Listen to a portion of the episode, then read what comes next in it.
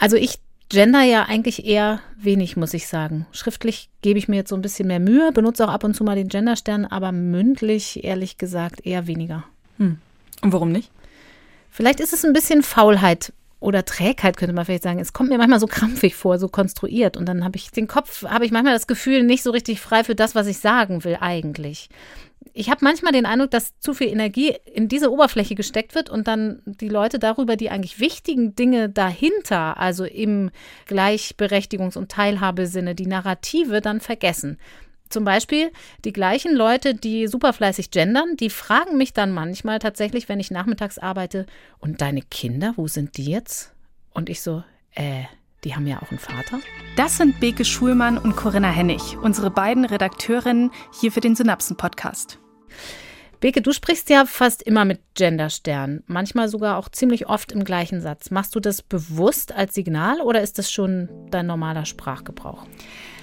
Also ich glaube beides. Ich habe das angefangen mal bewusst als Signal, weil ich das wichtig finde, dass alle Menschen mitgemeint sind. Und aber es ist mittlerweile auch schon so in den Sprachfluss übergegangen. Also in meinem Freundinnenkreis ist das tatsächlich gang und gäbe, dass so gesprochen wird. Vielleicht geht es ja schleichend auch in meinen Sprachgebrauch über. Was mich so ein bisschen stört, ist, ich finde, es ist sehr viel Dogmatismus im Spiel auf beiden Seiten. Und ich möchte mich eigentlich nicht vereinnahmen lassen. Vor allen Dingen aber natürlich nicht von der falschen Seite, weil wenn ich mich ideologisch entscheiden müsste, dann stünde ich natürlich ganz klar eher auf der Seite der Gender-Befürworter. Innen. Innen. genau, gar nicht so schwer, ne? Gendern, das ist ein Thema bei uns in der Redaktion. Wir kriegen Post dazu, wir diskutieren darüber. Aber es ist nicht einfach schwarz-weiß. Genauso wie in der Wissenschaft auch. Und auch ich bin mir nicht schlüssig. Die Idee, die hinter dem Gendern steht, die finde ich sehr vertretenswert und bin doch nicht ganz auf dem grünen Ast, wie es denn am besten umzusetzen ist. Ihr seht also, mit der gendergerechten Sprache ist es kompliziert. Oder vielleicht doch nicht? Synapsen. Ein Wissenschaftspodcast von NDR Info. Es ist einer der heißesten gesellschaftlichen Streitpunkte unserer Zeit. Und bei kaum einer Sache werden die Leute so schnell grundsätzlich, emotional und unsachlich. Deshalb wollen wir heute mal aus linguistischer Sicht übers Gendern reden. Wie blickt die Wissenschaft auf das Thema? Wir gucken, wie das im Englischen gemacht wird, erfahren Überraschendes zu vermeintlichen Wortneuschöpfungen und wir werden eine Frau hören, die es womöglich mit ihrer wissenschaftlichen Karriere bezahlt hat, den Kampf um sprachliche Anerkennung schon früh geführt zu haben. Und vielleicht zeigen wir ja auch den einen oder anderen Kompromiss auf.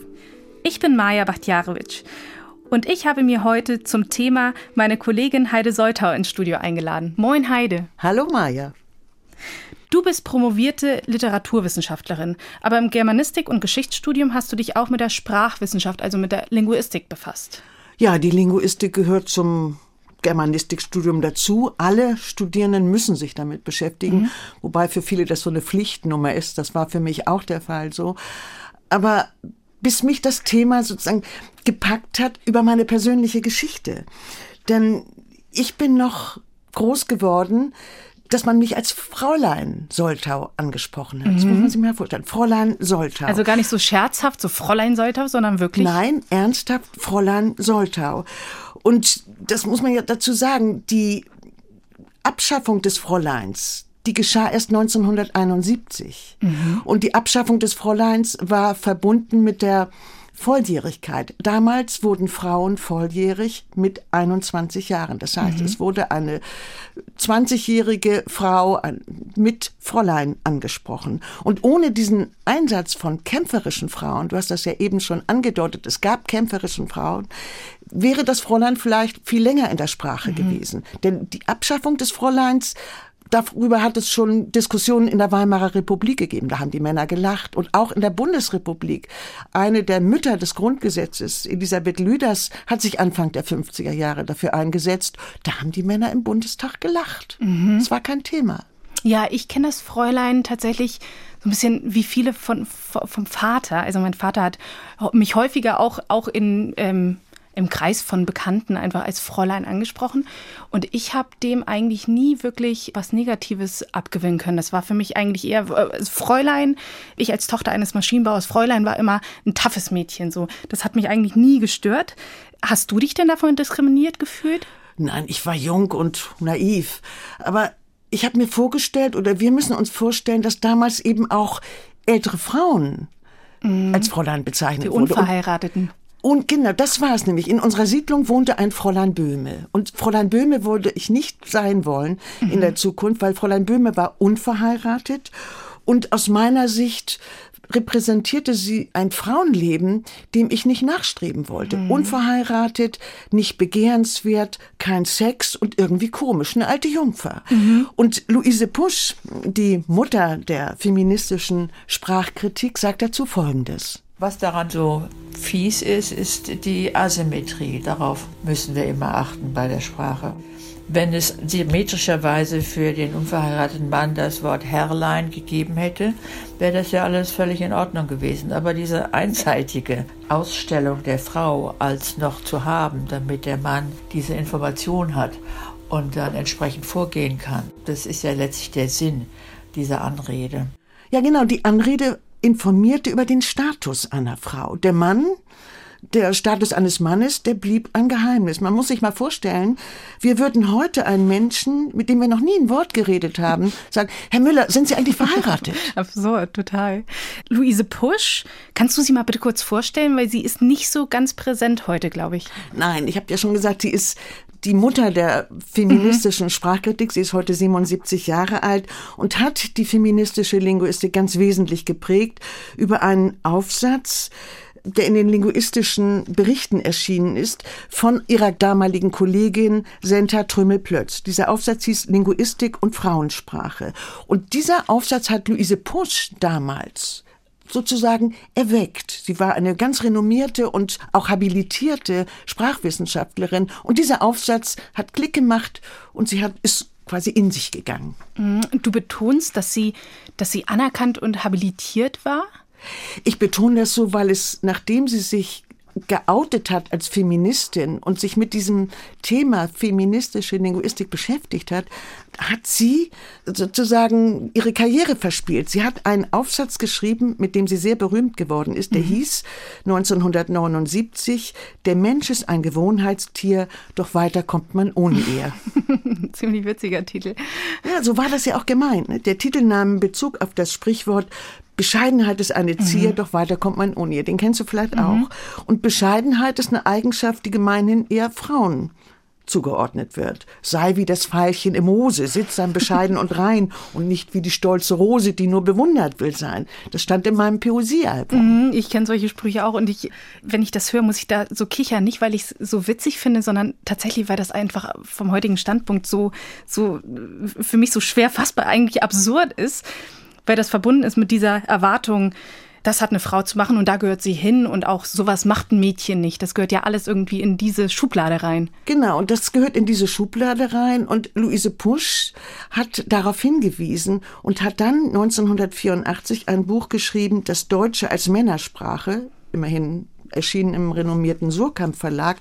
Und dann war es plötzlich, ich habe es schon angedeutet, aus mit mhm. ihrer wissenschaftlichen Karriere. Ich habe mich damals auf 50 bis 100 Professuren beworben, als mein Heisenberg-Stipendium auslief und wurde nicht mehr berücksichtigt, nachdem ich vorher eigentlich immer mit auf den ersten Plätzen war. Die gesamte Germanistik hat das ja vollkommen ignoriert, das ganze Gebiet. Sie nahmen das ja einfach nicht ernst. Die richtige Verachtung drückt sich darin aus, dass man dazu gar nichts sagt. Und das haben sie getan, ungefähr 20 Jahre lang. Und sie hat ja offenbar absolut nicht ihre Prinzipien verraten wollen, hat immer weiter gekämpft. Sie Was hat weiter gekämpft und das hat sich ja auch ausgezahlt. Es gab dann eine nächste Generation von Linguistinnen und Linguisten, die sich dann mit dem Thema beschäftigt haben. Und dann wurde es plötzlich auch salonfähig an den Universitäten. Mhm. Und hinzu kam ja, dass die Öffentlichkeit auch inzwischen sensibilisiert war. Heute kann sich kein Politiker mehr es sich leisten, nur die Bürger anzusprechen mhm. und die Wähler anzusprechen. Wir haben das ja auch bei Olaf Scholz gesehen, als der in sein Amt eingeführt wurde. Er hat ganz brach von Bürgerinnen und Bürgern, Wählerinnen und Wählern gesprochen, und zwar mehrfach. Das heißt, Luise Pusch und der ersten Generation von Sprachwissenschaftlern, und das ist wichtig, dass wir uns das nochmal vor Augen führen, ging es darum, deutlich zu machen, dass Frauen in der Sprache unsichtbar sind. Und zwar nicht nur in der Sprache, ja auch in der Gesellschaft. Mhm. Und das als Beleg können wir vielleicht mal zwei Zitate und zwei Formulierungen nennen, die auf dem Faltblatt der OB-Tampons zu lesen waren. Da hieß es früher, die Menstruation ist bei jedem ein bisschen anders. Und im Pass stand, der Inhaber dieses Passes ist Deutscher. Also das stand auch im Pass von Frauen. Das, das, ist, das ist richtig absurd und äh, in meinen Augen ganz klar ziemlich respektlos. Andererseits ist ja zumindest bei Tampons klar, wer gemeint ist, egal welches grammatikalische Geschlecht da benutzt wird. Plus die Frage ist natürlich, wie genau man jetzt Frauen in der Sprache sichtbar macht und wie oft und wie strukturell regelhaft das passiert. Aber auf der anderen Seite auch, was denn darauf folgt. Denn ich erinnere mich, ich habe früher häufig die Diskussion geführt, wie viel an dieser Bezeichnung hängt, weil ähm, ich mich immer so dran gestört hatte, dass, dass es so viel um diese Bezeichnung geht, aber in meinen Augen sich nichts an dem Umgang ändert. Also das heißt, die Frau bleibt ja dennoch in ihrer zugewiesenen Rolle. Ja, das stimmt. Die Sprache ist nur ein Teil einer umfassenden Reformbewegung, für die sich Frauen damals eingesetzt haben. Es ging darum, Frauen sichtbar zu machen. Und dazu gehörte auch, sie in der Öffentlichkeit sichtbar mhm. zu machen, um ihre Stellung in der Gesellschaft zu kämpfen. Erinnern wir uns, in den 90er Jahren, überall auf Bildern gab es Männer. Und wenn heute die Regierung paritätisch besetzt ist, dann ist es ein Zeichen des Kampfes, mhm. den die Frauen geführt haben. Wir wollen unseren Anteil. Immerhin, wir sind 52 Prozent mhm. der Gesellschaft. Und das war ein Ziel der feministischen Bewegung. Und es ging eben darum zu zeigen, wenn es in den Bezeichnungen der Tourist, der Einwohner, der Leser, der Pilot, dann hieß es ja immer in dem generischen Maskulinum, ist die Frau mit gemeint. Nein, wir wollten sichtbar sein. Ja, okay, und da sind wir ja schon mittendrin in der linguistischen Begrifflichkeit. Bloß kann man es denn nicht auch als eine Art Befreiungsschlag verstehen, wenn Frauen einfach beschließen, wir gehören jetzt dazu, wenn von Ärzten gesprochen wird, wenn von Radfahrern oder von Studenten gesprochen wird. Man könnte darin doch auch eine Deutungshochheit sehen, also interpretieren, dass sich Frauen oder andere sprachlich bisher missachtete Minderheiten einfach diese Form angeeignet haben. Das wäre möglich gewesen, auch schön, aber die Frauen haben sich damals anders entschieden. Erstmal ging es darum, Frauen sprachlich sichtbar zu machen. Den Frauen in der DDR, erinnern wir uns, denen war das offenbar nicht so wichtig. Das hat ja nach der Wende oft zu Kappeleien geführt. Die Frauen aus dem Westen empfanden das Sprachverhalten der Ostfrauen als unemanzipiert und die Frauen aus dem Osten konnten nicht verstehen, dass wir Westfrauen immer so viel Wert darauf gelegt haben, als Pilotin, Journalistin oder mhm. Schauspielerin bezeichnet zu werden. Die Schriftstellerin Nele Polacek hat sich kürzlich in einer Zoom-Konferenz des Einstein-Forums dazu geäußert. Was wir tun, wenn wir im Deutschen gendern, ist das Geschlecht anzeigen. Und zwar ist immer anzuzeigen. Also wir achten darauf, dass immer, wenn ich eine Person erwähne, ich über sie im Prinzip zwei Informationen sage. A, die Information, die ich sagen möchte, also ist Schriftsteller, ist Redakteur, ist Kellner, was auch immer. Also ich möchte einen Beruf zum Beispiel sagen. Und B, gebe ich immer die Information mit, was das Geschlecht der Person ist. Und jetzt ist es für zum Beispiel eine angelsächsische Perspektive so, dass feministisch, gleichheitsliebend wäre es, die Information über das Geschlecht eben nur da zu nennen, wo sie relevant ist. Also bei einem Arztbesuch könnte ein Geschlecht relevant sein. In den allermeisten Fällen im Leben sollte es irrelevant sein. Die Schriftstellerin Nele Polacek bezeichnet sich ja auch selbst ausdrücklich als Schriftsteller. Deutschland, hat sie gesagt, sei besessen von Genitalien. Wer aus meinem Schriftsteller eine Schriftstellerin macht, kann auch gleich Vagina sagen. Das hätte den gleichen Informationswert, wäre aber komischer und ihr deutlich lieber. Also sie steht auf jeden Fall ein für ihre Argumente. Und Absolut. Ich, ich, ich finde, es klingt sehr plausibel, was sie sagt. Ja, es klingt plausibel, aber ich habe mit der Sprachwissenschaftlerin Damaris Nübling darüber gesprochen. Sie ist Professorin für historische Sprachwissenschaft des Deutschen an der Johannes Gutenberg Universität in Mainz und einer ihrer Forschungsschwerpunkte ist die Genderlinguistik. Sie hat zusammen 2018 mit Helga Kotthoff das Grundlagenwerk zur Genderlinguistik publiziert. Zu Nele Polacek und ihrem Wunsch, Schriftsteller genannt zu werden, sagt sie Folgendes. Wenn sie sagt, ich bin Schriftsteller oder eine bestimmte Frau ist Schriftsteller, dann ist das nicht unbedingt falsch. Das ist ein anderer Fall, als zu sagen, wir begrüßen zwei Schriftsteller. In diesem Falle würden die aller, allermeisten Probanden und Probandinnen Männer assoziieren. Und das ist der Punkt, an dem wir auch differenzieren müssen. Wir werden auch oft gefragt, ob wir mit Frau Professor oder Frau Professorin angesprochen werden wollen. Und da, wo das Geschlecht bereits gesetzt ist, eben durch die Person von Frau Polacek, die bekannt ist, oder durch Frau so und so, da ist es eine Frage der Konkurrenz. Also da muss nicht unbedingt die weibliche und die feminine Form genannt werden. Das ist umstritten in Deutschland. Das ist auch ein echter Zweifelsfall. Der wird in Grammatiken auch als Zweifelsfall beschrieben.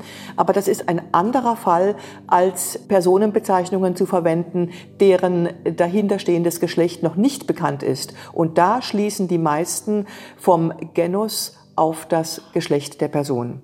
Äh, Damaris Nübling spricht hier von Probandinnen und Probanden. Das heißt, sie beruft sich auf Versuche. Ja, die moderne Linguistik arbeitet auch empirisch. Und das ist für die Genderlinguistik sehr wichtig, denn die beschäftigt sich ja mit dem Zusammenhang von Sprache und Gesellschaft, das heißt mit der Rolle des Geschlechts im Sprachsystem und im Sprachgebrauch. Und sie kann belegen, dass die meisten von uns vom Genus auf das Geschlecht einer Person schließen. Mhm. Und was genau sind das für Experimente? Das sind zum Beispiel Reaktionszeitexperimente, wie mir Damaris Nübling erklärt hat. Da legt man Versuchspersonen Worte oder Sätze vor und die sollen dann angeben, ob sie vor ihrem inneren Auge eher eine Frau mm. oder einen Mann sehen. Wenn man keine weiteren Hinweise hat, dann ist die männliche Lesart naheliegender. Und das belegen im Grunde genommen alle Untersuchungen, die ganz verschiedene Designs verwenden. Also wir kommen über unterschiedliche Wege immer wieder zu einem ähnlichen Ergebnis, das maskuliner mehrheitlich Männer assoziieren lassen. Ich möchte dazu ein Beispiel nennen, was ich besonders eindrucksvoll fand. Eine Forschergruppe hat ihren Probanden folgenden Satz vorgelegt. Die Sozialarbeiter liefen durch den Bahnhof. Dann gab es zwei Folgesätze. Wegen des schönen Wetters trugen mehrere der Frauen keine Jacke. Dann gab es den anderen Satz, wegen des schönen Wetters trugen mehrere der Männer keine Jacke. Hm. Die Versuchspersonen wurden aufgefordert anzugeben, ob sie diese Sätze für eine Fortsetzung halten und sollten dabei entweder eine Ja- oder eine Nein-Taste drücken. Und das Ergebnis? Bei der männlichen Variante wurde deutlich spontaner und häufiger Ja gedrückt obwohl das ja ein weiblich genderisierter Beruf ist, ziemlich deutlich. Weiblich genderisiert heißt, es gibt mehr Sozialarbeiterinnen als Sozialarbeiter faktisch und dennoch sorgt das Maskulinum dafür, dass wir uns mehr Männer als Frauen vorstellen. Das wäre bei einem Beruf wie Piloten aber noch sehr viel ausgeprägter, diese männliche Vorstellung. Das ist total verrückt. Ich, die ja in einer Zeit jetzt groß geworden bin, in der wir sehr aufmerksam sind, was Gender angeht, ich hatte auch sofort die männliche Variante im Kopf. Jetzt weiß ich nicht, ob das daran liegt, weil mein Opa Sozialarbeiter war und ich sofort irgendwie ein Gesicht dazu habe, aber das hat mich jetzt gerade echt überrascht. Kann man da Unterschiede feststellen, je nachdem, ob die Probanden, also Probanden oder Probandinnen waren, ob es männliche oder weibliche waren? Ja, die kann man feststellen. Männliche Probanden neigen eher dazu, sich Männer vorzustellen als weibliche okay. Probanden. Mhm. Aber soweit ich weiß, sind die Unterschiede jetzt nicht so gravierend. Mhm. Nun verteidigen andere Sprachwissenschaftler aber auch das generische Maskulinum. Ja, der Linguist Peter Eisenberg zum Beispiel oder auch Helmut Glück. Da heißt es zum Beispiel, ich zitiere, die Grammatiken im Deutschen sind sich darüber einig, dass das grammatische Geschlecht, das Genus, mit dem natürlichen Geschlecht, dem Sexus, nicht viel zu tun hat. Zitat hm. Ende. Ich hätte den Linguisten Peter Eisenberg gern für ein Gespräch gewonnen und ihn in diesem Podcast zu Wort kommen lassen. Aber am 22. November 2021 bekam ich folgende E-Mail. Leider muss ich Ihnen eine Absage schicken. Ich äußere mich nicht mehr in den audiovisuellen Medien, am wenigsten in den öffentlich-rechtlichen wie dem NDR. Die Erfahrungen sind einfach zu schlecht.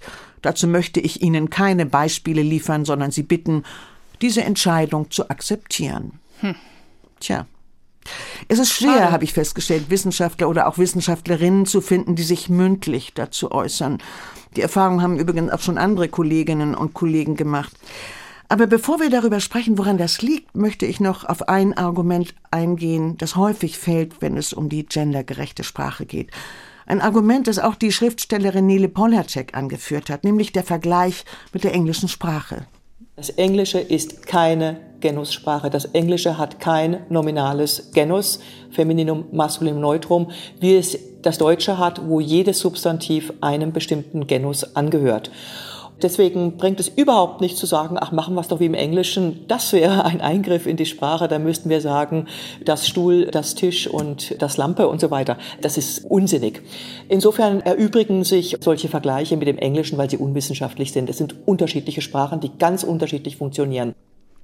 Aber es gibt doch auch im Englischen weibliche Formen. Also äh, Actor zum Beispiel und Actress oder Steward oder Stewardess.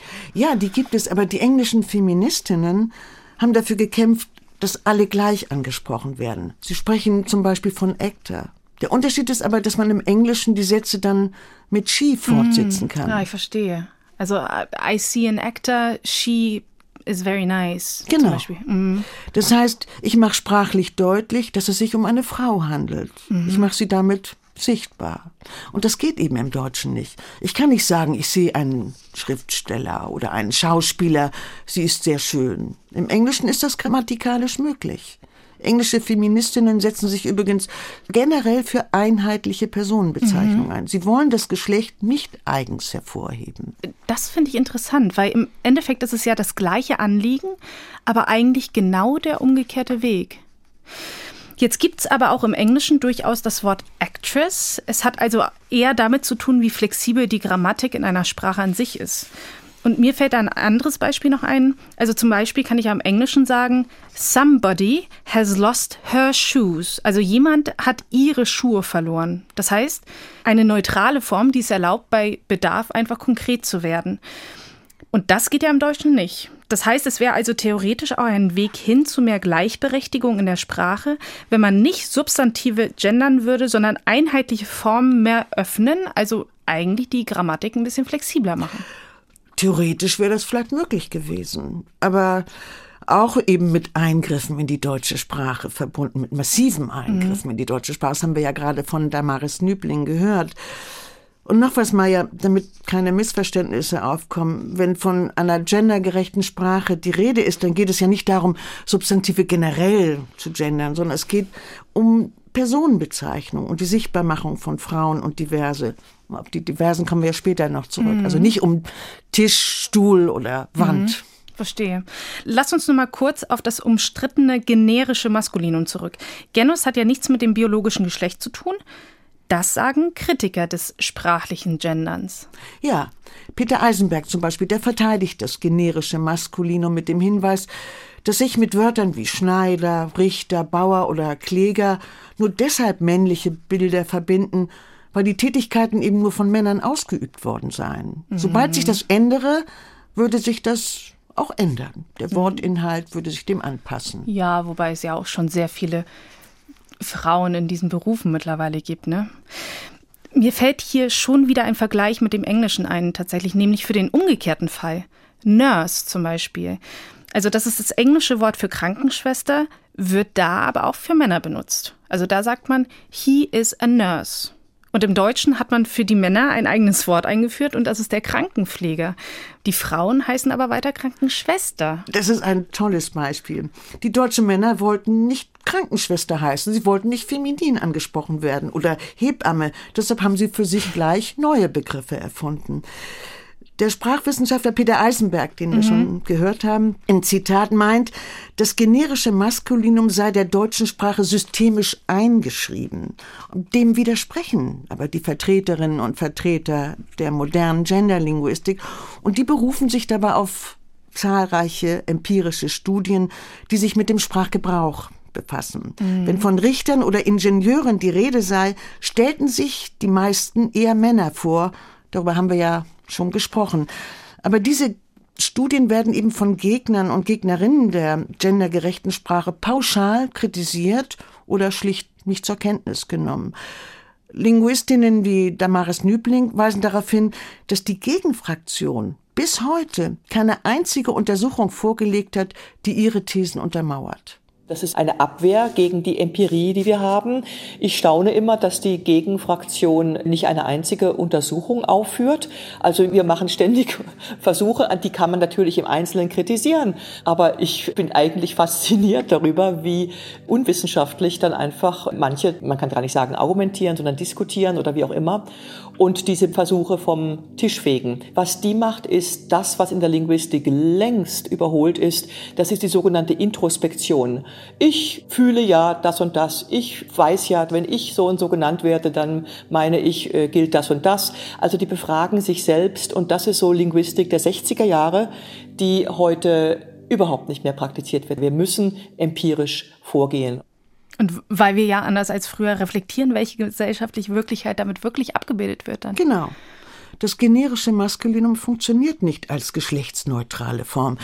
Bittet man zum Beispiel eine Gruppe drei Schauspieler zu nennen, werden in der Regel mhm. Männer genannt. Mhm. Fragt man hingegen nach Schauspielerinnen und Schauspielern, werden auch Frauen genannt. Mhm.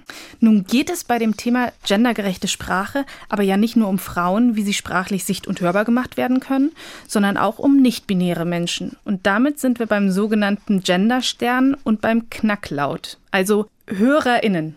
Ja. HörerInnen.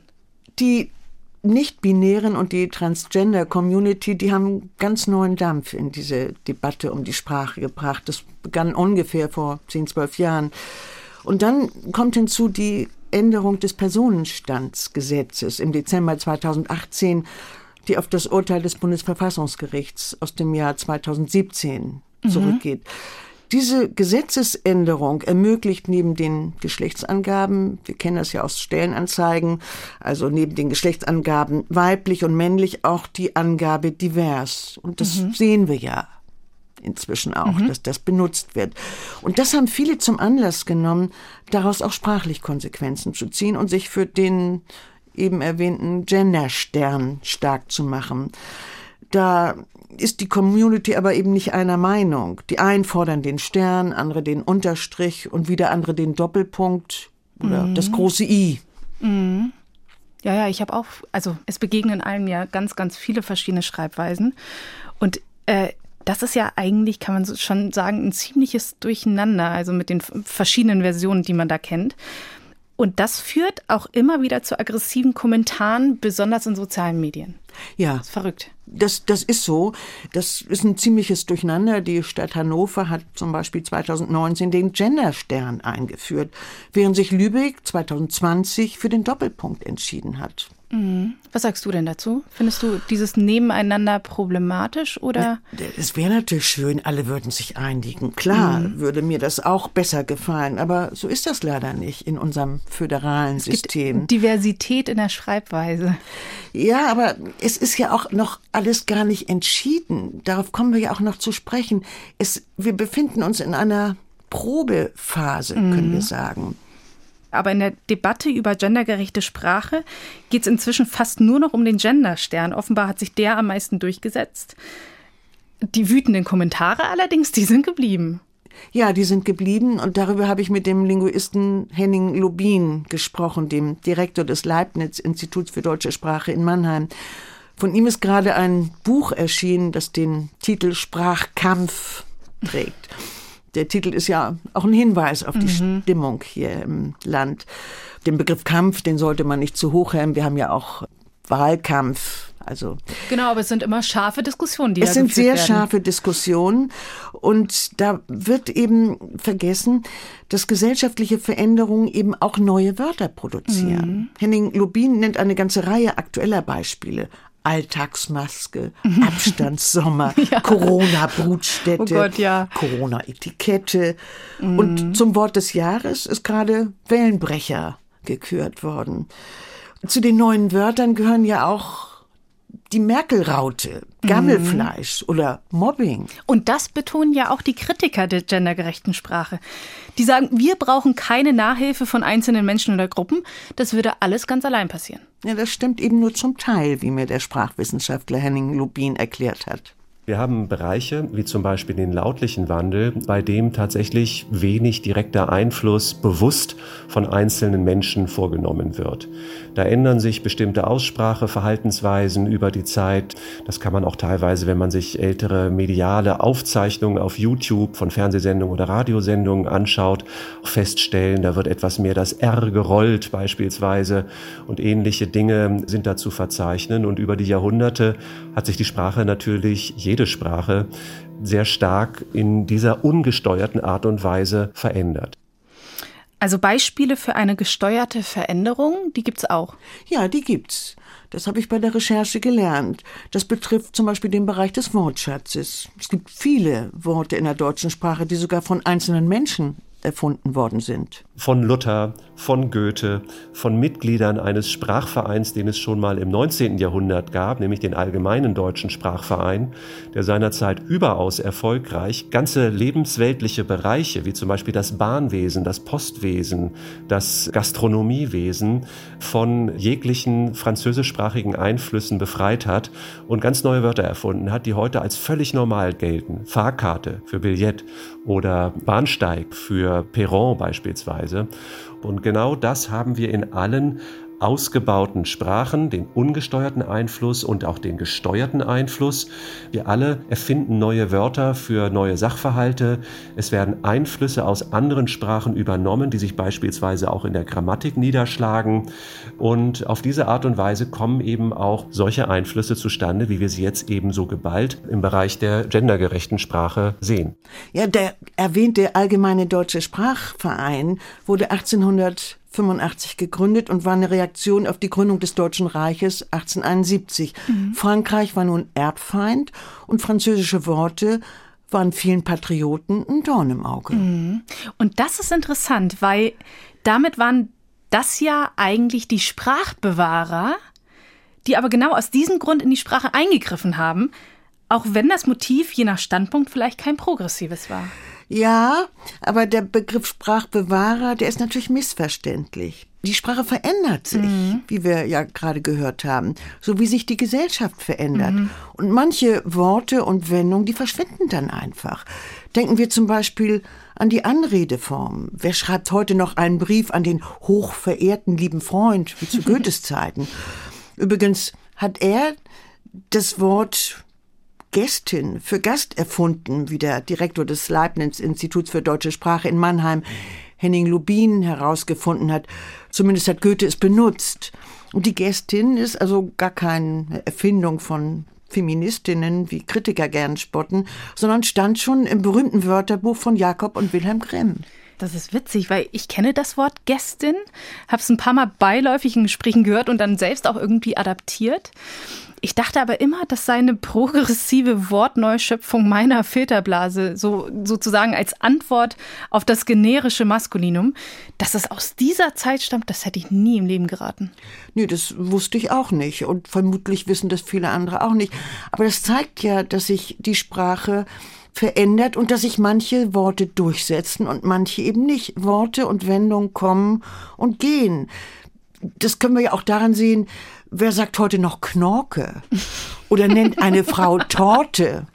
Oder Torte. heißer Feger? Heißer, wobei, heißer Feger ist ja tatsächlich Maskulinum.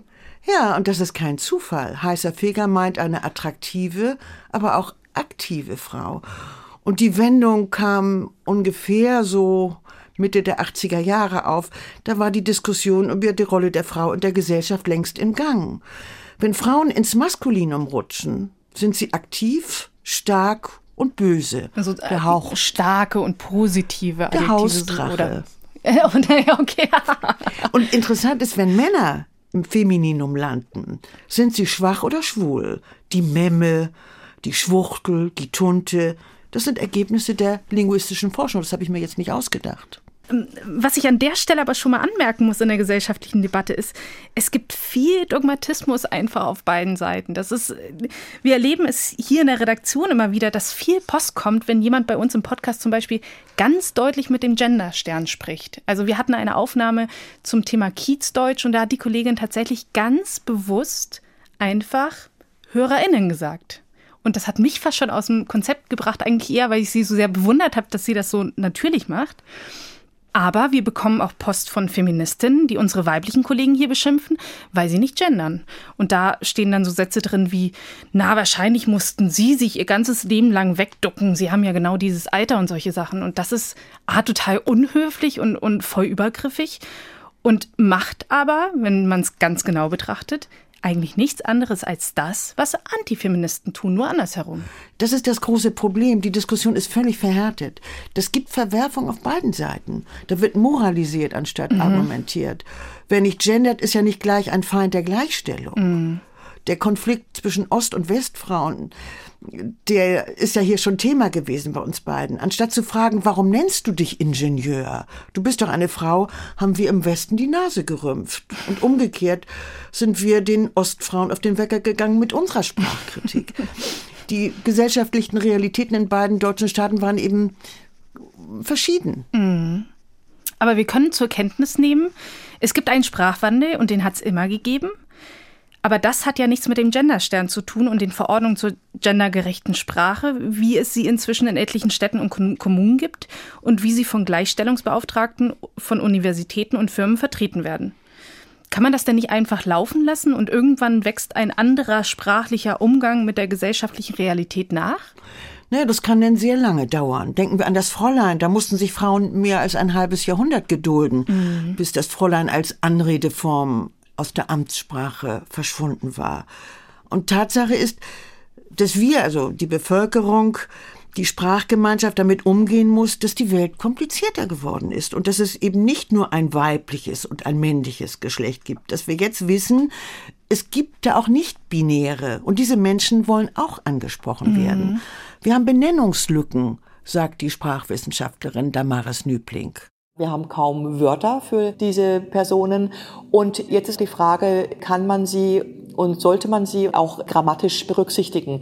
Also unser Genosystem fördert eine Binarisierung.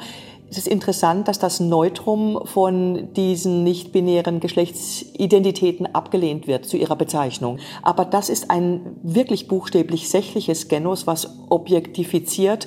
Und jetzt ist die Frage, wie schaffen wir es, uns möglichst geschlechtersensibel auszudrücken, ohne die nicht-binäre Community ganz rauszulassen. Und da kommt das rein, was auch stark im öffentlichen Diskurs kritisiert wird. Aber das sind solche neutralisierenden Bezeichnungen wie die Studierenden oder die Teilnehmenden und so weiter, diese Präsenspartizipien möglichst im Plural. Oder wir benutzen eben doch lieber wieder das generische Maskulinum und einigen uns darauf, dass damit eben nicht nur Männer gemeint sind.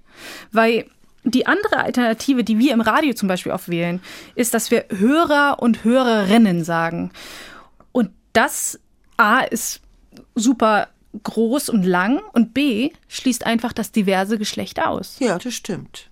Mit den Paarformen, also Hörerinnen und Hörer, schließen wir die kleine Gruppe der Diversen aus. Stattdessen können wir aber zur Umschreibung greifen und sagen, alle, die zuhören. Manchmal funktioniert auch das Passiv. Wenn ich geschlechtsneutral von Studierenden spreche, ist doch alles okay. Anders sehe es aus, wenn ich jetzt das generische Femininum nehmen würde, dann würde das vielleicht gegen die Grammatik verstoßen. Also man muss schon sagen, es ist ganz schön kompliziert. Wie sollen wir denn da spontan sein, wenn wir uns immer überlegen sollen, wie wir uns ausdrücken? Also, ja, es ist so. Die Welt ist einfach komplizierter geworden. Der Berliner Sprachhistoriker Horst Simon hat es kürzlich einmal die inhärente Konservativität des Menschen genannt. Aber wir sind ja lernfähig. Wenn wir Wendungen und Ausdrücke oft genug wiederholen, gewöhnen wir uns dran. Heute werden, wie schon gesagt, unverheiratete Frauen nicht mehr mit Fräulein mhm. angesprochen und psychisch Kranke auch nicht mehr als Idioten bezeichnet. Und wer sich nicht daran hält, der muss mit Kritik rechnen mhm. oder macht sich lächerlich. Zu Recht. Und das stimmt natürlich. Das merkt man ja auch schon so ein bisschen, dass manche Genderformen so langsam in den allgemeinen Sprachgebrauch reingewachsen ist. Aber was machen wir denn trotzdem mit diesem Argument, dass viele Vorschriften und Verordnungen zum Gendern oft als Diktat empfunden werden, zum Beispiel von Stadtverwaltung? Manche sprechen ja sogar von Zensur und benutzen es dann halt nicht, weil sie sagen, sie wollen sich nichts aufzwingen lassen. Ja, und das hört man aber auch von Kritikerinnen und Kritikern. ja, ja ähm, aber da muss man sich fragen, wer zwingt hier wem etwas auf? Die Menschen einer Stadt oder Kommune die müssen ja diesen Richtlinien nicht folgen. Diese Richtlinien haben ja vor allem die Funktion, die Mitarbeiterinnen und Mitarbeiter der Stadtverwaltungen, der Kommunalverwaltungen zu entlasten und ihnen eine Handreichung zu geben, wie sie eben in dieser komplexen Situation, die wir nun mal heute auch in sprachlicher Hinsicht haben, gesellschaftlich umgehen sollen. Wenn jemand aus einer städtischen Behörde ein Schreiben zu verfassen hat, das sich wirklich an sämtliche Menschen in einem Ort richtet. Wenn man also davon ausgehen kann, dass es da tatsächlich Männer, Frauen und Menschen, die nach dem Bundesverfassungsgerichtsurteil und nach dem Personenstandsgesetz, das nun mal gilt, sich nicht als Mann oder Frau einordnen, dann muss diese Person wissen, wie sie das sprachlich machen kann. Aber es gibt doch auch noch die Rechtsprechung. Weil der Bundesgerichtshof der hat sich doch 2018 mit der Frage beschäftigt, ob eine Sparkassenkundin Anspruch darauf hat, in Formularen und Vordrucken weiblich als Kundin angesprochen zu werden. Und das Urteil war, nein, hat sie nicht. Und das war damals und ist nach wie vor einfach Wasser auf die Mühlen der Gegner und Kritiker der gendergerechten Sprache. Ja, das stimmt. Aber wir dürfen ja nicht vergessen, dass es darum ging, ob Frauen einen Anspruch darauf haben, explizit genannt mhm. zu werden. Das heißt ja nicht, dass Firmen oder Institutionen oder generell andere Menschen sie nicht herausragend nennen dürfen. Und wenn wir uns umschauen, dann tun das ja auch viele, freiwillig. Welche Firma kann schon auf Kundinnen verzichten und welcher Politiker auf Wählerinnen? Genau, aber wenn die das nur aus taktischen Gründen machen, also wenn sie nur aus taktischen Gründen gendern, so wie und dass es ihnen irgendwie zum Vorteil dient, das ist doch ganz klar opportunistisch. Das ist verlogen. Na, in dem Sinne hat sich kürzlich der Schriftsteller und Professor für praktische Dramaturgie an der Filmuniversität Babelsberg Thorsten Schulz auch geäußert.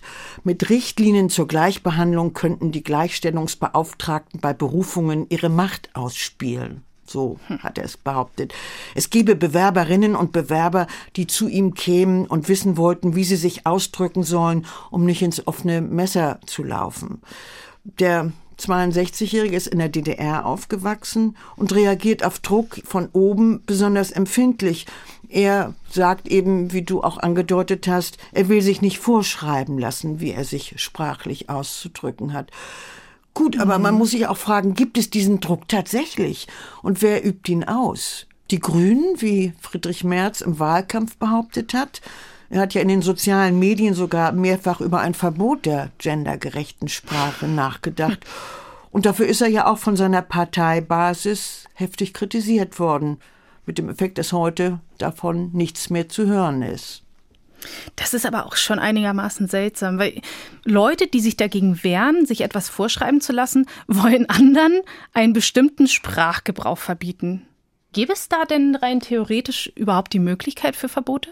Na, wir haben ja keine Sprachpolizei. Es gibt hierzulande auch kein staatliches Wörterbuch und keine staatliche Grammatik, wie zum Beispiel in Frankreich. Ja, aber wir haben ja immerhin den Duden. Und die Duden-Redaktion, das ist schon die Instanz, die darüber entscheidet, wann eine Sprech- oder Schreibweise offiziell anerkannt ist. Das ist ja zum Beispiel für die Schulen wichtig. Das stimmt. Wir haben den Duden und der Duden war von Ende 1955 bis zur Rechtschreibreform auch für die Rechtschreibung zuständig. Inzwischen wird der Duden auf der Grundlage der aktuellen amtlichen Rechtschreibregeln des Rats für deutsche Rechtschreibung erstellt. Mhm. Aber davon abgesehen haben Kritiker ja immer die Möglichkeit, die Politiker abzuwählen, die dafür verantwortlich sind, dass eine Kommune oder eine Stadt Richtlinien zum gendergerechten Sprachgebrauch herausgegeben hat. Wir wollen uns jetzt mal genauer anschauen, wer die Kritiker eigentlich sind. Das ist mir sehr wichtig. Mhm, gern. Eine große Rolle in der Debatte spielt nämlich der gemeinnützige Verein Deutsche Sprache, der sich 1997 gegründet hat. D der Name, der erinnert an den Verein, den es Ende des 19. Jahrhunderts gegeben hat und der bis zum Zweiten Weltkrieg existiert hat. Ja, der Verein Deutsche Sprache VDS hat sich ähnlich wie der Allgemeine Deutsche Sprachverein im 19. Jahrhundert zunächst schwerpunktmäßig gegründet, um gegen die Anglizismen in der deutschen Sprache zu kämpfen. Und bis heute bringt der Verein auch regelmäßig einen Anglizismen-Index heraus, eine Art Wörterbuch zum mhm. Nachschlagen mit Übersetzungen der Anglizismen. Schwerpunkt seines Engagements aktuell ist jedoch der Kampf gegen die gendergerechte Sprache. Der erste Vorsitzende ist Walter Kremer, ein emeritierter Professor für Wirtschafts- und Sozialstatistik, der ist 73. Der Verein hat eigenen Angaben zufolge rund 36.000 Mitglieder, also ziemlich viele. Und Walter Krämer spricht, ich zitiere, vom Meinungsterror unserer weitgehend links gestrickten Lügenpresse und vom Genderwahn. Das ist, ja, verhältnismäßig unsachlich. Es ist unsachlich und solche Formulierungen waren auch der Grund, warum die Kinder- und Jugendbuchautorin Kirsten Boye im vergangenen Jahr den Preis abgelehnt hat, mhm. den dieser Verein jährlich vergibt, zusammen mit der Eberhard Schöck Stiftung der Kulturpreis Deutsche Sprache, so heißt dieser Preis. In Hamburg übrigens äh, unter dem Namen Elbschwanorden bekannt. Sehr launig. Und Kirsten Beuer hat in ihrer Begründung Folgendes gesagt. Ich bedauere, dass ich mich erst so spät gründlicher mit dem Verein Deutsche Sprache beschäftigt habe, aber wegen der rechtspopulistischen Äußerungen des Bundesvorsitzenden und der eher puristischen Auffassung von Sprache, die sich diametral von meiner unterscheidet, möchte ich den Preis nicht annehmen. Das ist eine sehr klare Aussage. Eine sehr klare politische Aussage. Wie hat der Verein darauf reagiert, auf diese Absage? Naja, mit Bedauern. Er hat die Angelegenheit verständlicherweise versucht klein zu halten. Mhm. Henning Lubin, den wir ja schon gehört haben, der geht in seinem Buch Sprachkampf ausführlich darauf ein. Das Buch heißt im Untertitel auch Wie die neue Rechte die deutsche Sprache instrumentalisiert. Hm. Was nicht bedeutet, dass er das gleichsetzt und dem Verein und seinem Vorsitzenden eine Nähe zur AfD unterstellt. Man könnte vielleicht sagen, dass der Verein Deutsche Sprache den Teppich ausgerollt hat in Stil und Argumentation, auf dem dann andere einhergegangen sind und dann in die Landesparlamente und den Deutschen Bundestag eingezogen sind, nämlich die AfD, die mit ganz ähnlichen Formulierungen, die mit ganz ähnlichen Argumentationen, aber politisch sehr viel direkter und an dem Bild der nationalen Identität orientiert noch, als es der VDS tut tut, dann schließlich auf die politische Ebene getreten ist. Das heißt, man muss in der ganzen Debatte schon auch im Auge behalten, mit wem man vielleicht völlig unbeabsichtigt gemeinsam auf einer Seite steht. Das macht es jetzt nicht maßgeblich einfacher. Nein, das macht es nicht einfacher. Aber das habe ich äh, ja auch schon gesagt und ich hoffe, das ist deutlich geworden. Menschen, die nicht gendern, sind nicht per se gegen die Gleichstellung. Aber ein mhm. bestimmter Sprachgebrauch kann eben unter Umständen legitimationsbedürftig sein oder werden. Und der verrät natürlich auch etwas über die Gesinnung der Sprechenden. Puh, Heide. Wie kommen wir da denn weiter jetzt? Weil die Situation ist ganz, ganz offensichtlich ziemlich verfahren. Indem wir einander zuhören und differenzieren. Und indem wir zwischen Wissenschaft und Aktivismus unterscheiden.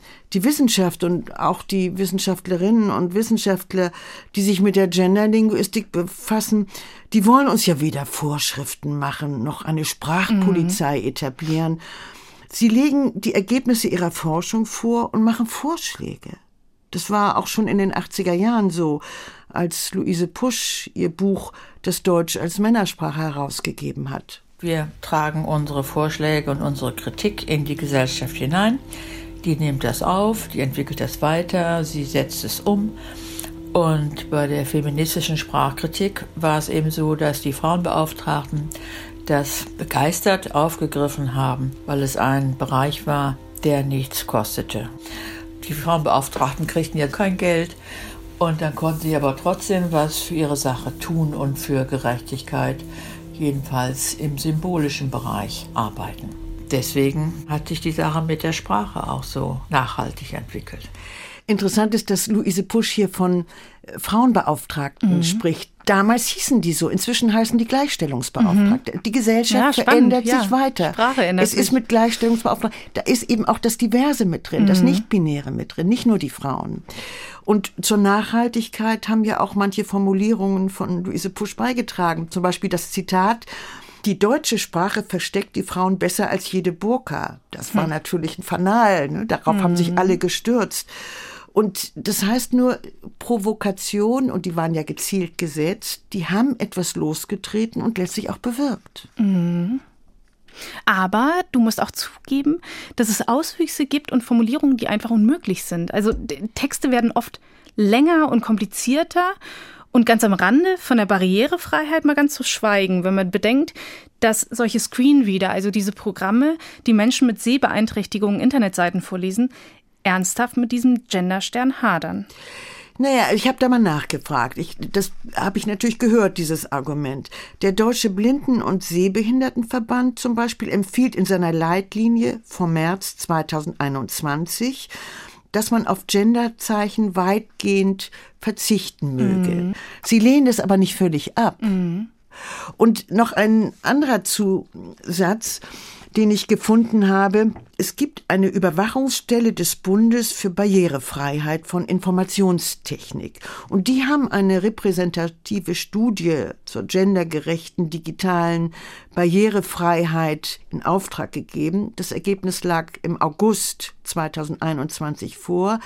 Das Ergebnis war auch, Genderstern kann benutzt werden, aber bitte sparsam. Mhm. Aber darin sieht man ja, wir, wir sind mittendrin in dieser Diskussion. Es gibt noch so viele Dinge irgendwie zu besprechen. Aber man muss trotzdem sagen, dieser Knacklaut, also die kleine Pause HörerInnen, das kann sich extrem holprig anhören, wenn sich das in so einem Satz anhäuft. Gerade in der gesprochenen Sprache. Also bei uns im Podcast zum Beispiel. Ich merke, je häufiger ich das benutze, desto einfacher wird's. Eben.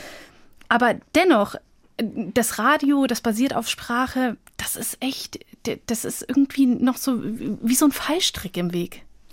Der Mensch ist ein Gewohnheitstier. Sagte gibt, Frau Pusch. Frau Pusch, es gibt sicher Auswüchse. Also ob es sinnvoll ist, den Stadtteil Hannover-Herrenhausen in Herrenenhausen oder Damenhausen umzubenennen. Ja. Da gab es übrigens auch in, in Flensburg so einen Vorstoß im Büro, den Kopierer jetzt Kopiererin zu nennen oder die Tackerin. Die haben die Sprachkritik pa nicht. Papierkörben, ja, ja, das, das gab. Die haben ähm, die Sprachkritik nicht verstanden. Es geht um Personenbezeichnungen. Ja, es gab auch ganz schnell ganz viel Kritik und dann wurde da zurückgerudert. Der Genderstern macht ja auch die Texte nicht länger, was dann immer behauptet wird. Die länger machen werden die Texte durch die Paarform, wenn immer beide Geschlechter genannt werden, Hörerinnen und Hörer. Mhm. Und der Knacklaut, den kann man doch eigentlich sehr elegant einfügen. Also wenn man das sehr oft sagt, wenn übt, dann ja. und das übt, dann ist das eigentlich kein Problem, mhm. glaube ich. Ich bin nicht sicher, ob wir das nun alles so ständig durchdeklinieren müssen. Ich habe darüber auch mit der Sprachwissenschaftlerin Damaris Nübling gesprochen. Die hat eine interessante Antwort. Es gibt nicht ein einziges Rezept, wo man sagt, mach das immer und dann bist du auf der richtigen Seite, sondern wir müssen kreative Lösungen finden und manchmal geht das passiv ganz gut, manchmal aber auch nicht. Manchmal gehen Umschreibungen gut, manchmal gehen die Präsenspartizipien gut und so weiter und so weiter. Das erfordert sehr viel Kreativität und dazu sind viele Personen nicht bereit. Das müssen die Personen in ihrem privaten Sprachgebrauch auch gar nicht sondern das, was jetzt sehr stark kritisiert wird, betrifft eigentlich nur Texte, die sich an möglichst viele Personen richten und möglichst exakt sein sollten. Mhm. Du hast vorhin schon den Rat für deutsche Rechtschreibung erwähnt. Das ist ja eine zwischenstaatliche Organisation mit 41 Vertreterinnen und Vertretern aus Wissenschaft und Medien, die über die Einheitlichkeit der Rechtschreibung in den sieben Ländern beraten, in denen Deutsch Amtssprache ist. Was sagen die denn zum Genderstern und ähnlichen Formulierungen oder Lösungen? Ich habe darüber mit Henning Lobin gesprochen, der dem Rechtschreibrat angehört.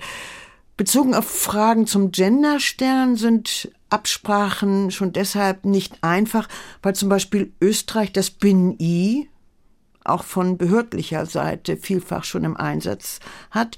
Und in der Schweiz müssen alle Texte immer kompatibel zum Französischen und zum Italienischen mhm. sein. Also eine schwierige Geschichte. Fest steht, dass der Gender Stern, der Gender Gap, also dieser Unterstrich oder auch der Doppelpunkt innerhalb von Wörtern nicht zum Zeichenbestand der deutschen Sprache gehören, so wie Punkt, Komma oder Ausrufungszeichen. Und dann gibt es Zeichen, die nicht zum Kernbestand gehören. Währungszeichen, Paragraphenzeichen. Das sei ein ganz anderer Bereich. Mhm. Aber dass wir auch so einen Bereich haben, der darüber hinausgeht, der in einer so halboffiziellen Zone sich befindet, der eben vor allem durch typografische Regeln geprägt ist. Ich glaube, da gehört auch der Genderstern hin, auf der Wortebene. Allerdings hat der Rechtschreibrat bislang sich nicht zu der Abgrenzung zu diesem Bereich geäußert, sondern wird bislang immer nur so verstanden, als ob alles das, was nicht im Regelwerk erfasst ist, ein Rechtschreibfehler ist. Es gibt also noch keine Entscheidung. Die nächste reguläre Sitzung des Rechtschreibrats findet 2022 statt. Dann wird es erst eine Einordnung des Gendersterns mhm, gehen. Mhm. Ihn wie ein typografisches Zeichen zu behandeln, wie Henning Lubin eben erklärt hat, das wäre ein Kompromiss. Aber dieser Kompromiss würde vielleicht, das ist die Hoffnung, auch Ruhe in die Debatte bringen. Mhm. Ich habe vorhin erwähnt, dass ich zum Thema viele Diskussionen geführt habe, unter anderem gerade, weil ich eben nicht überzeugt war, dass das richtige Benennen gleich dazu führt, dass die Menschen auch entsprechend behandelt werden. Jetzt mittlerweile, nach einiger Zeit und einigen Diskussionen, sehe ich das differenzierter, auch durch meine Arbeit als Journalistin und weil ich eben dadurch weiß, wie mächtig Sprache sein kann. Was sagt denn die Wissenschaft? Führt eine gendergerechte Sprache zu mehr Gleichstellung in der Gesellschaft?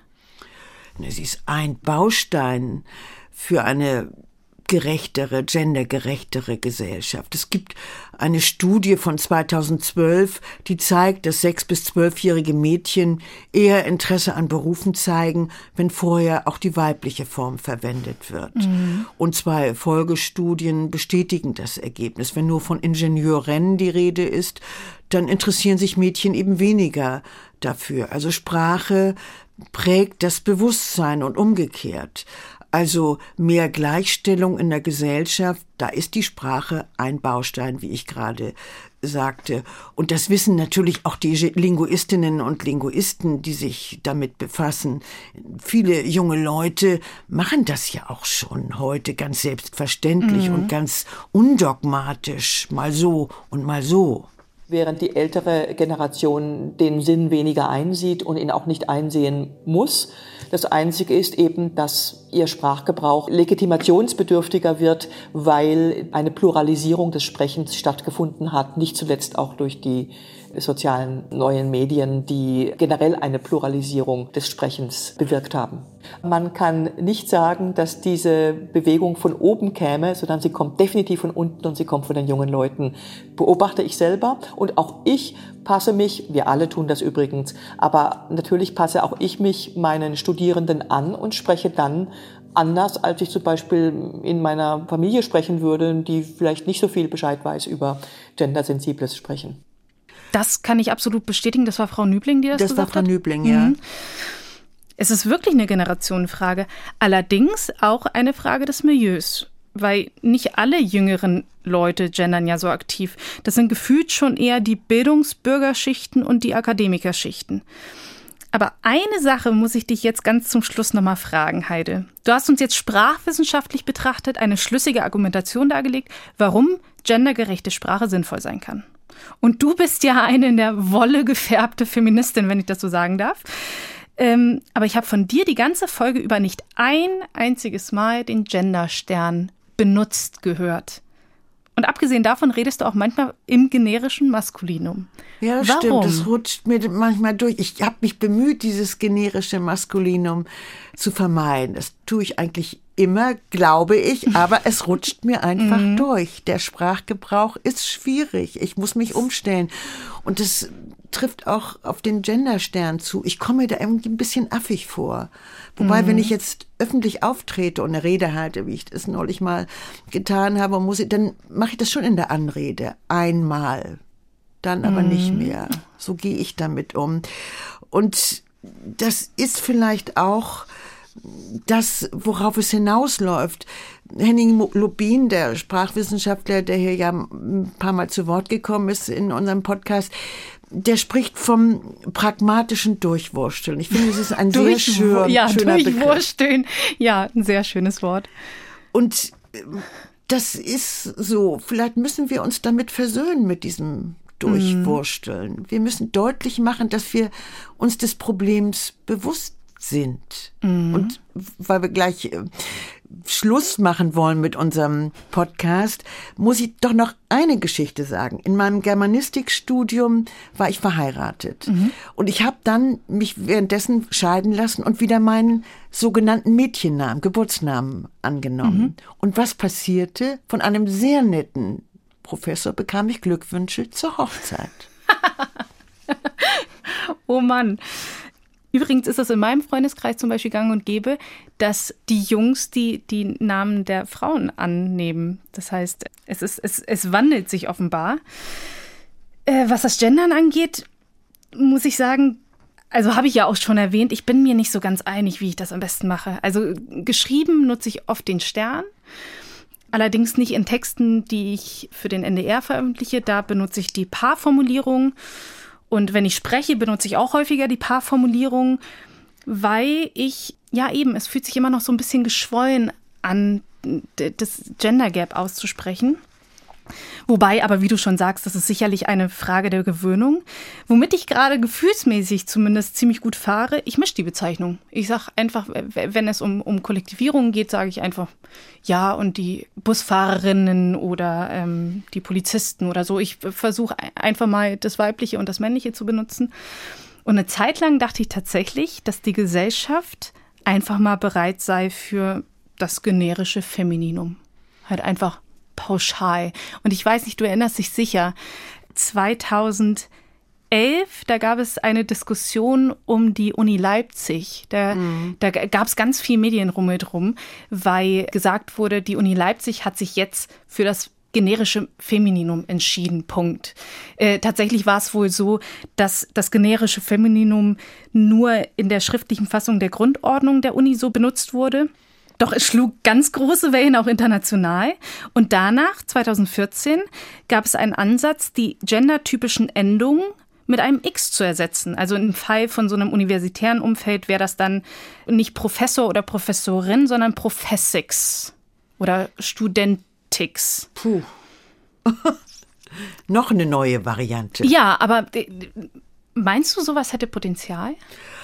Ich weiß es nicht. Ich weiß nur eins, dass immer dann, wenn Männer mitgemeint sein sollen, das war ja im Fall der Uni Leipzig so, gibt es riesen Protest. Das mhm. wollen die sich einfach nicht gefallen lassen. Die feminine Form wäre ja logischerweise, das hat übrigens schon Luise Pusch damals vorgeschlagen, die feminine Form zu nehmen. Und sie hat jetzt noch ein, vor ein paar Jahren einen Vorschlag gemacht, man könnte doch die feminine Form nehmen und über das I ein Genderstern setzen. Das wäre dann, ja, die Diversität in einem Wort. Mhm wäre eine Lösung. Schön, ja, klingt schön. Also wir sehen, das Thema wird uns sicher noch sehr lange begleiten, wie das übrigens auch so üblich ist, wenn es emotional wird. Vielen, vielen Dank, Heide, dass du da warst und uns das alles mitgebracht hast. Es war mir ein Vergnügen. Und wie immer haben wir euch, Hörerinnen und Hörer, HörerInnen, unsere Shownotes vorbereitet. Ihr findet sie im Podcast oder auch auf ndr.de slash synapsen. Und dort mal vorbeizuschauen, das lohnt sich übrigens sehr. Wir haben da nämlich ein Experiment gestartet. Science Slam im Podcast mit WissenschaftlerInnen, die unseren Synapsenkanal als Bühne nutzen und euch direkt ins Ohr slammen. Hört's euch doch an und sagt uns, wenn es euch gefällt. Das geht am besten mit einem Daumen hoch.